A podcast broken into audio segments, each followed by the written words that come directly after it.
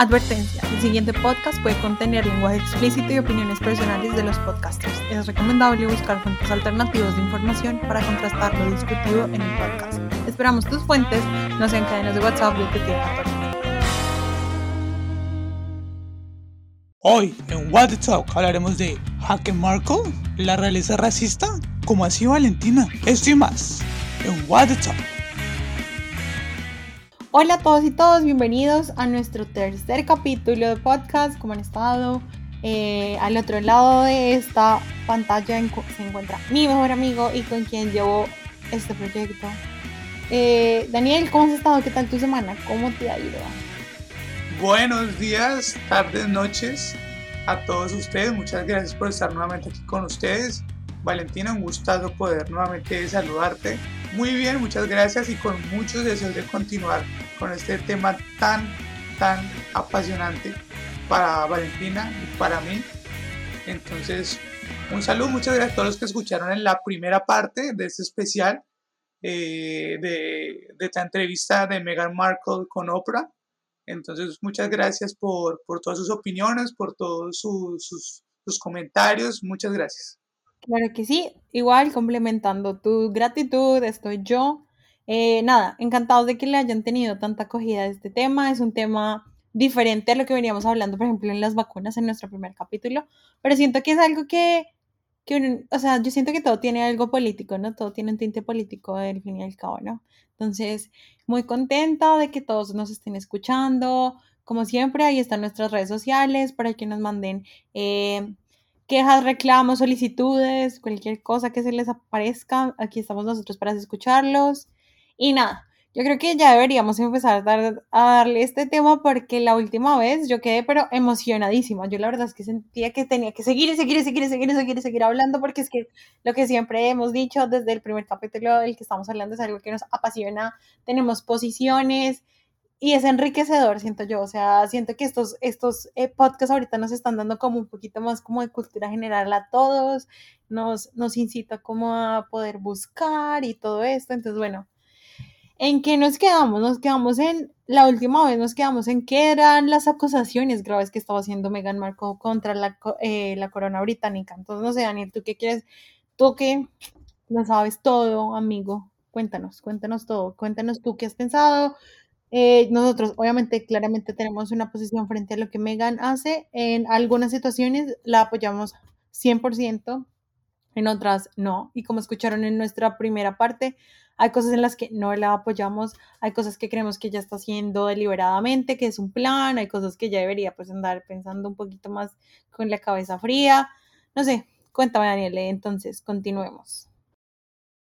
Claro, así como dice Valentina, tenemos nuestras posiciones y yo creo, Valentina, si tú estás de acuerdo, que hay que agarrar, como se dice en el llano, el toro por los cuernos. El tema principal de esta entrevista fue las acusaciones de racismo que hizo Meghan en contra de la corona británica. No especificó eh, quién particularmente había dicho sobre quién estaba preguntándose acerca de, de qué color van a ser mi hijo. Ella no lo dijo y no creo que lo vayan a decir por seguridad, por popularidad, no sé, porque tengan eso en cuenta. Porque o fue el futuro rey, el príncipe Carlos, o fue el heredero a la corona, el siguiente en la línea de sucesión, el príncipe William. Los dos son figuras importantísimas. O si fue Camila, la futura reina, o si fue Kate. Ella también en una oportunidad dijo que Kate la había hecho llorar. La dejó muy mal parada. Entonces, obviamente esto no es confirmado, pero yo también escuché, ya parecemos nosotros acá, yo escuché que me lo dijo mi, mi primo que es íntimo de Megan, no, pero yo escuché también en, en, los noticieros cuando salió todo esto, que quién era Megan, no sé qué, que ella no se llevaba bien con su papá ni con su hermana.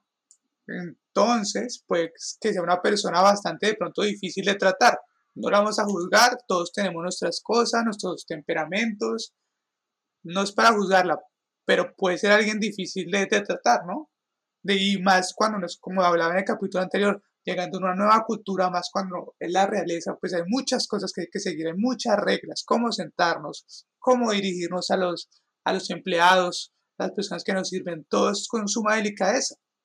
Entonces, si llega alguien que no sabe todo esto, pues obviamente van a haber choques que creo yo que es lo normal de la convivencia.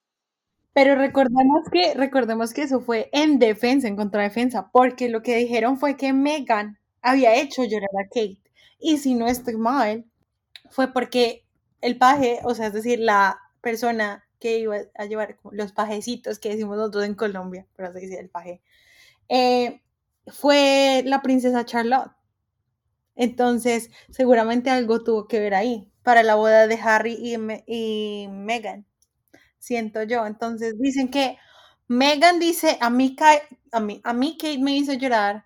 Kate dice, bueno, no recuerdo si Kate dijo eso, pero creo que ella nunca dijo, simplemente la vieron como que con la gotica en el ojo y entonces, pero no puede, o sea, no, no, mujer no, no puede decir, ah, no, es que estaba llorando porque mi hija se ve tan bonita, no, o sea, tiene que ser el chisme de que Megan odia a Kate, no sé, pero sí, o sea, esa respuesta, ella hizo eso a respuesta de que supuestamente ella había sido la mala, pero recordemos, hay muchas especulaciones que dicen que trabajar con Meghan Markle es terrible, que es una tarea horrorosa.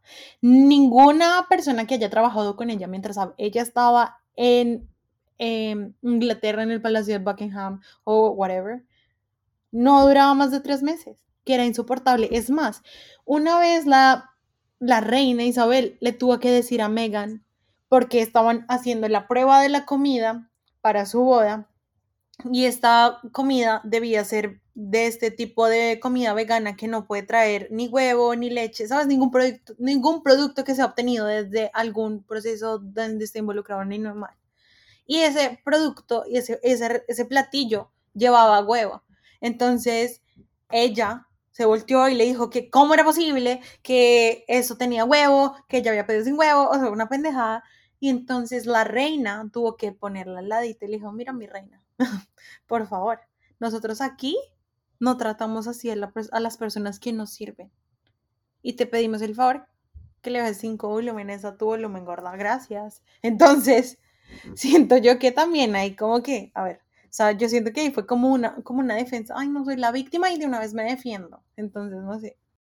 Siento que hay muchos rumores de que Megan tiene una actitud bien complicadita. No solamente ella, sino tú sabes que ella sacó eh, ella no sacó nada, pero ella trabajó en una, en esta serie que fue un boom total, que fue Suits, ¿sí? Y muchos compañeros de ella decían que, eh, no, o sea, que esta vieja era una total diva.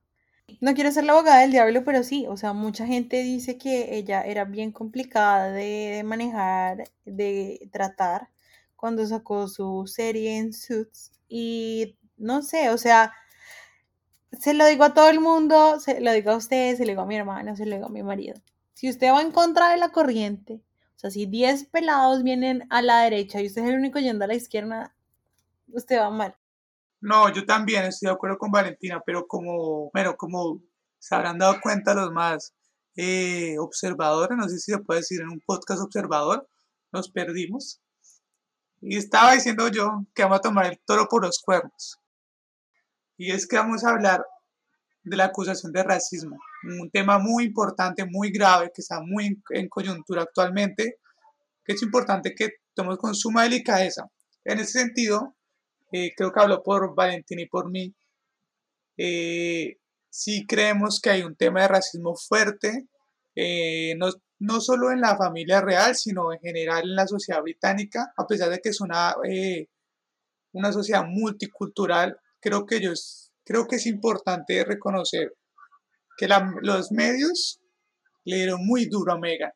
El hecho que fuera americana, de que dijera ella no conoce nuestras costumbres, ella que viene a opinar, ya es bastante difícil. Creo que en ese sentido ella sí tiene la razón.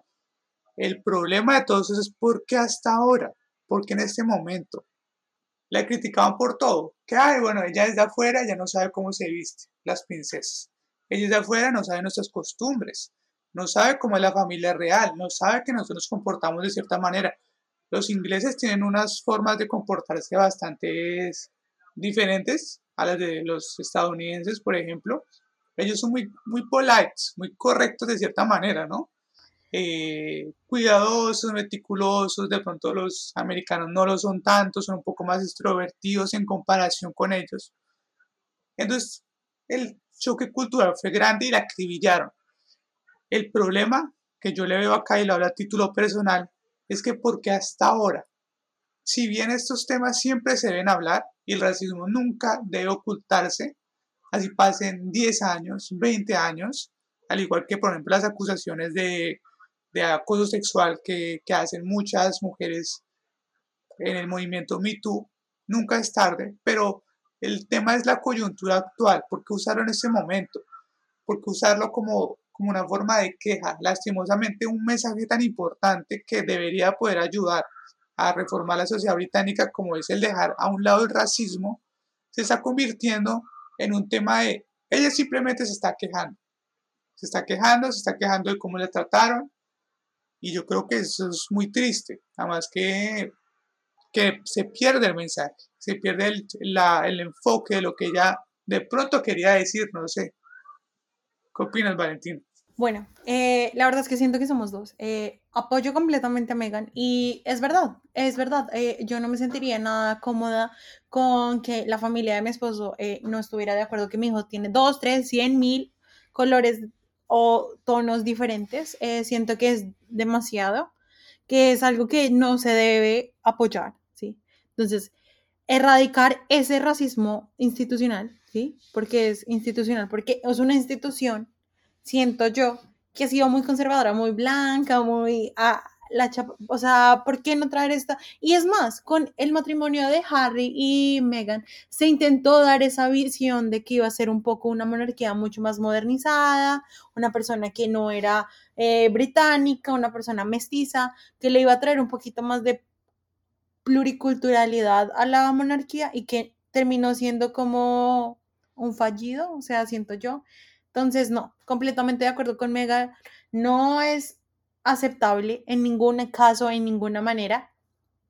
Entonces, nada, eh, siento yo que es algo que es, no, siento yo imperdonable. Tú no vas y preguntas, ay, ¿tú qué color crees que va a ser tu hijo? ¿Tú qué, tú qué etnia crees que va a ser tu hijo? Una pregunta, ¿tú crees que tú, o sea, siento yo que es algo tan, tan innecesario y tan irrespetuoso, es la palabra. Entonces, en ese punto, siempre siento con Megan, eh, no hay que seguir dándole oportunidad a que el racismo esté en las instituciones.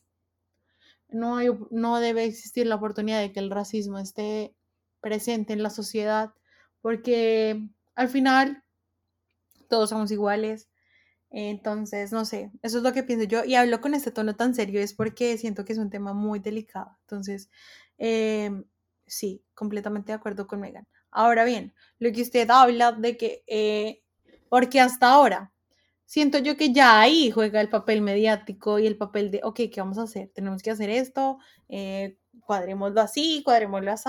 Sí, o sea, ¿por qué no decirlo en el momento que él nació? ¿Cierto? ¿Por qué esperar? Entonces, no sé.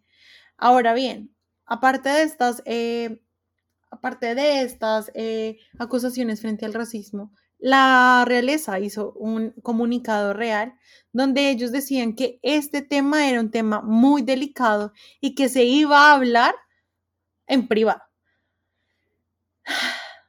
Me da un sinsabor, es como una gaseosa sin gas, siento yo. O sea, sí es gaseosa, pero no tiene gas, entonces no sabe bueno. Sí, a eso me sabe. O sea, sí, vamos a arreglar nuestro problema, pero nosotros, ¿ok? Gracias, hasta luego. Entonces, no, siento yo que es como son una institución que han dado pie a que ellos puedan mostrar su vida y todo eso, pues que lo hablen contra, con el público, ¿cierto? ¿O tú qué crees? ¿Crees que estoy siendo como muy... No, al contrario, yo creo que ellos, es el deber político de ellos y moral. Recordemos que ellos representan algo, un ideal de cómo es la sociedad británica, de los valores, de todo. Entonces, ¿qué mejor que aprovechar esas oportunidades? Y creo que en ese punto es donde ha fallado toda la vida la monarquía, es que no sabe aprovechar las situaciones para mejorar, para modernizarse. Ellos saben que si no se modernizan están destinados a fracasar y a desaparecer. Si ellos no toman en cuenta eso, además el movimiento eh, de, de, la comunidad negra en todo el mundo está creciendo, más aún eh, en, en, el Reino Unido, donde el año pasado hubieron protestas por todos lados, donde se estaba pensando, bueno, este señor que nosotros admiramos resulta que estaba a favor de la esclavitud. ¿Qué hacemos con él? Estamos repensando la historia. Si los británicos, y empezando por la, la reina, no toman fuerza en este discurso, pues están desaprovechando una oportunidad, venga, acepten, diga, sí, hay comportamientos racistas dentro de la monarquía, y es una discusión que se está hablando y que se está aceptando y que vamos a corregirlo y vamos a avanzar. Obviamente con hechos, no solo con palabras. Pero no pueden seguir ocultando, menos en, menos en la actualidad donde todo se sabe. Si ellos no actualizan, no se modernizan, simplemente van a desaparecer. No hay de otra. Ellos están cavando su propia tumba. No, y, o sea, siento yo que es irrelevante, pero creo, si lo están haciendo con una persona como es Megan, que ella es mestiza. Recordemos que ella no, o sea, ella es descendiente afroamericana, pero ella es mestiza, ella es de madre afro y de padre blanco. Entonces, si lo están haciendo con ella, ¿qué se puede esperar entonces a futuro? ¿Sí? Y recordemos, es que la Commonwealth, que más adelante explicaré un poco más de qué es esto, que consta de 54 países. ¡Hay países africanos! Hay, hay países africanos envueltos en todo esto. Entonces, ¿cómo crees que le da esta visión a países africanos esto? ¿Sabes? O sea, siento yo, no se debería hacer con un mestizo, no se debería hacer con nadie, con nadie, no con un asiático, no con un mestizo, no con alguien de el Medio Oriente, no, con nadie, ¿cierto? O sea, porque todos somos iguales, todos tenemos los mismos derechos, cuando todos nos morimos, todos somos lo mismo. Entonces, siento yo que ahí fallan y completa lo que siempre hemos venido hablando, bueno, de toda la vida, fallan, están fallando y lo están haciendo mal. F para la corona ahí. Otro ejemplo que la sociedad británica es altamente racista es todo el movimiento del Brexit, básicamente racista y xenofóbica. Porque ellos dijeron, no queremos extranjeros acá, no queremos, y eso que son gente de su misma raza, entre comillas, porque ya se sabe que no hay razas. Y eso no es algo, un discurso bonito, no, genéticamente no hay razas, todos somos iguales, genéticamente hablando no hay razas, ellos mismos están echando a un lado a sus compañeros eh, de la Unión Europea, no los queremos acá, sálganse, eso fue el dictamen, eso fue lo que dijo el pueblo británico con el Brexit. Entonces es un ejemplo de que la sociedad está muy dañada desde sus bases, ni siquiera desde arriba, desde sus bases. Es un tema gravísimo en Estados en, en Reino Unido. Creo yo que es una oportunidad que esperemos no la dejen perder. Claro, y aparte entonces hablamos también de comunidades, de comunidades, de comunidades con problemas mentales, porque ella dijo que ella había tenido una tendencia al suicidio. Pero tengamos en cuenta que la corona siempre ha sido desde Diana, ellos desde que Diana eh, murió, sí, y que ella dio esta entrevista a la BBC en 1995. Ella habló de que ella había tenido tendencias suicidas también y que tuvo bulimia, o sea, problemas que son mentales, sí, enfermedades mentales la corona ha tenido apoyo frente a este tipo de situaciones y ella habló de que sí, que ella tuvo también, que como esto era mucho para ella, que no se sentía apoyada, que era mucho, ella también tuvo ganas de no vivir, sí, tendencias suicidas, yo ya no quiero vivir aquí, esto es horrible. Entonces, no sé, o sea, siento también que, o sea, no sé, no sé qué pensar. No, y el pasado de la familia real en cuestión de enfermedades mentales no es de ahora ni comenzó con Diana. Eh, por ejemplo, en la última temporada de The Crown, y usted dirán, ay, la única fuente de Daniel es The Crown. No, pero al final del episodio, pues dicen que eso es real. Real, real, real, no basado, sino real, real. O sea, esto que les voy a hablar en este momento. La familia de la mamá de la reina eh, tenía dos hermanos, dos creo que serán sobrinas, primas, tenían un problema mental, un, tipo de retraso por llamar de alguna manera, y las internaron en un centro psiquiátrico. A esas mujeres hicieron pasar por muertas, para que nadie supiera que la familia real, la estirpe de la familia real, tenía problemas genéticos. Entonces que el futuro heredero al trono iba a tener problemas de inestabilidad mental. Entonces la familia real se ha caracterizado por ocultar este tipo de cosas en vez de afrontarlas. De hecho, en el mismo capítulo, la princesa Margarita o Margaret también tiene un problema de depresión por todo lo que le está pasando en su vida y busca un psicólogo y la psicóloga es la que, se, la que descubre todo este entramado y le dice, oiga, esto está pasando y pasó desde atrás, desde atrás, desde atrás. Pero es un tema muy importante que no se toma en cuenta en la familia real aparentemente, porque hay que ponernos en sus zapatos. Es muy pesado, creo yo, nunca me ha pasado, pero supongo que vivir con tanta fama no debe ser fácil. Hay gente que desde que nació ya tiene definido cuál va a ser su vida, con quién se puede casar, con quién no, a qué lugares tiene que ir. Sus agendas están planificadas a dos años. Ellos ya saben qué van a estar haciendo dentro de tres años, qué reuniones tienen que estar asistiendo. Eso no es fácil. Entonces creo que es importante que la realeza y todos en general siempre estemos al lado en un acompañamiento psicológico todos caemos en depresiones, todos caemos en ansiedades, más ahora con el COVID, a todos nos pasó, nos sentimos tristes de un momento a otro. Por eso es importante que, que esos temas también se hablen, ¿no? Sí, Daniel, y no solamente es lo que yo he venido hablando desde el capítulo anterior, y es que apartándolo desde quien sea, ellos son una familia, y hay familias que evitan estos temas, los evitan. O sea, no hay cabeza, poder humano que que pueda demostrarle a estas familias que existe un problema. Hay familias que dan por sentado que su familia es normal, pero no, hay gente que sufre ansiedad, depresión, bulimia, desórdenes alimenticios, anorexia, eh, ¿qué más? Eh, no sé, hay, tantas, hay tantos problemas mentales que la gente los toma como, ay no, es que no tiene depresión, es que está triste, ay no, es que no tiene un problema alimenticio, es que solo le gusta comer mucho. Ay, no, es que no, sea, no es que sea bulímica, es que ella se quiere cuidar la figura. O sea, siento que es, es, sea, o sea, la gente no ha tenido ese, esa conexión, ese acercamiento a poder entender que las enfermedades mentales existen y que están ahí y que hay que atacarlas como cuando a ti te da gripa, como cuando a ti te da pulmonía, como cuando te da cáncer. Así de simple. Y es algo que hay que hablar.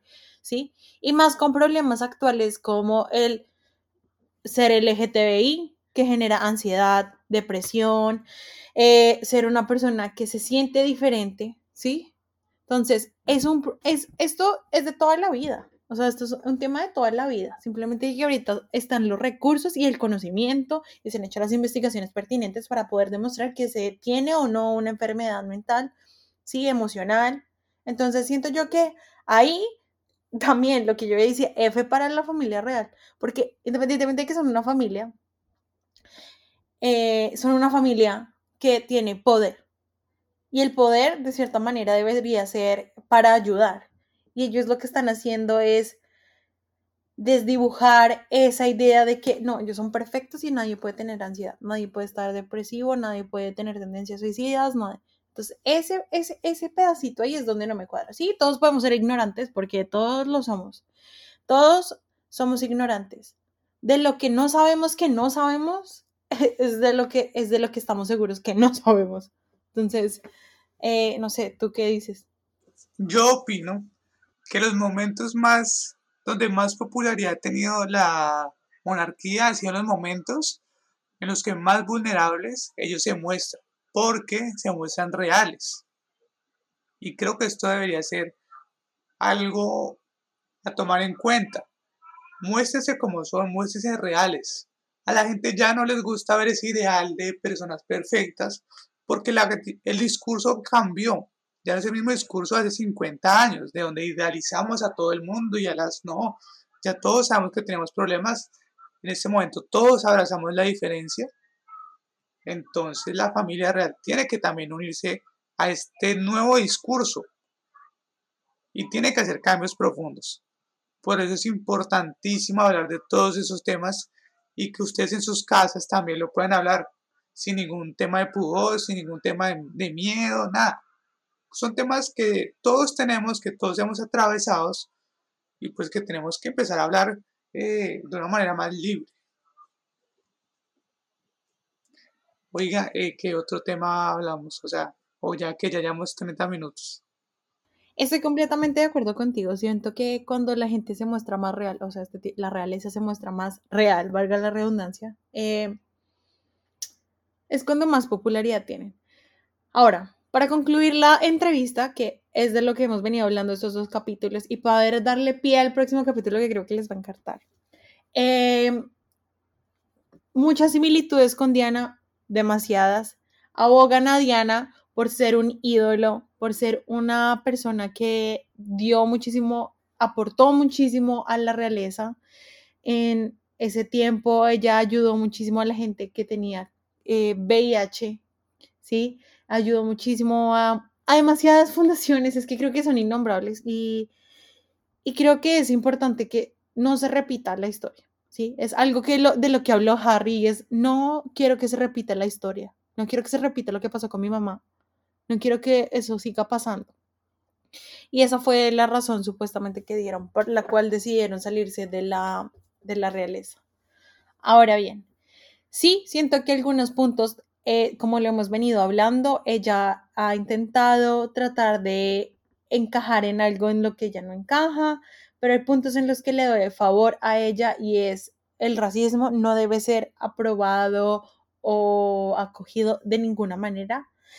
Y aparte de eso, el problema de la salud mental. Siento yo que esos son los puntos en los que yo le daría a ella eh, mi apoyo. De resto, siento que ha sido un poco manipulado, aparte de eso que, bueno, como les dije, ellos presentaron la entrevista el día anterior al día de la Commonwealth la Commonwealth es, es esta institución, es esta institución que eh, se crea gracias a que, eh, como obviamente hay, hay lugares en el mundo que han sido colonizados por los ingleses, pues la referencia es la reina y el, la, la corona británica. Entonces encontramos países como en Australia, en África, bueno, esto es algo que creo que todos podríamos buscar en Google. Lo que yo les quiero decir es que siento que hubo un punto clave en esta eh, entrevista y es sacarla al aire el día anterior al día del Commonwealth, que es un día muy importante para la corona, ¿no? ¿No, ¿no crees tú, Daniel? Claro, es muy simbólico. Y ojalá, a pesar de que obviamente a todos nos gusta el chisme y hablar de si Megan es una mentirosa o no, eh, que vende tanto, Creo que lo importante del mensaje, y por eso quisimos centrarnos en el capítulo de hoy, que ya casi llega a su fin, y es la salud mental y el racismo, son temas que se deben hablar con mucha seriedad. No hay lugar a chistes, no hay lugar, a, ay, relájese, es un chistecito, no hay lugar. Con eso no se juega porque de eso dependen muchas vías. Hay gente que las matan por ser negros, hay gente que las mata por ser latinos. Eso no es un tema que se debe tomar a la ligera. Por eso, eso es un comentario muy personal. No estoy de acuerdo con que se hagan chistes respecto a eso. Ni a la comunidad LGBT, ni a negros, ni indígenas, ni mucho menos a las mujeres. Con nadie. Hay muchas cosas de que podemos hacer chistes. Menos de la dignidad de las personas, ni mucho menos de la diferencia de las personas. Más con esas diferencias, en muchos casos, depende la vida. Por esa razón quisimos llevar el capítulo de hoy de esta manera, hablando muy seriamente, de pronto no tan jocoso, pero porque es importante que, que centremos nuestra conversación y ustedes en sus casas la centren en esto, que es lo más importante. Valentina, me gustaría hacerte una propuesta y es... Claro que sí, Dani. Es un, es un tema que nos apasiona, como han visto. Me gustaría que pudiéramos hablar de, de, también de Diana, por supuesto, pero también de todos los escándalos que han tenido la realeza, porque son bastantes. Claro que sí, Daniel, sí, me parece ah, completo. Tú sabes que, tú sabes cómo soy yo, Daniel. Obviamente te voy a apoyar. Y nada, me encanta, me encanta, sí, el tema me fascina. Siento que deberíamos hacer como, como el próximo capítulo sobre, como, boom, o sea, como algo así, como de todas las cosas que por las cuales ha sufrido la corona, ¿cierto? O sea, político y también como el chismecito, porque para qué, el chismecito falta. Y, y sí. Entonces, nada, Muchísimas gracias a todos por habernos escuchado el día de hoy. Estoy muy contenta por toda la acogida que nos están eh, dando.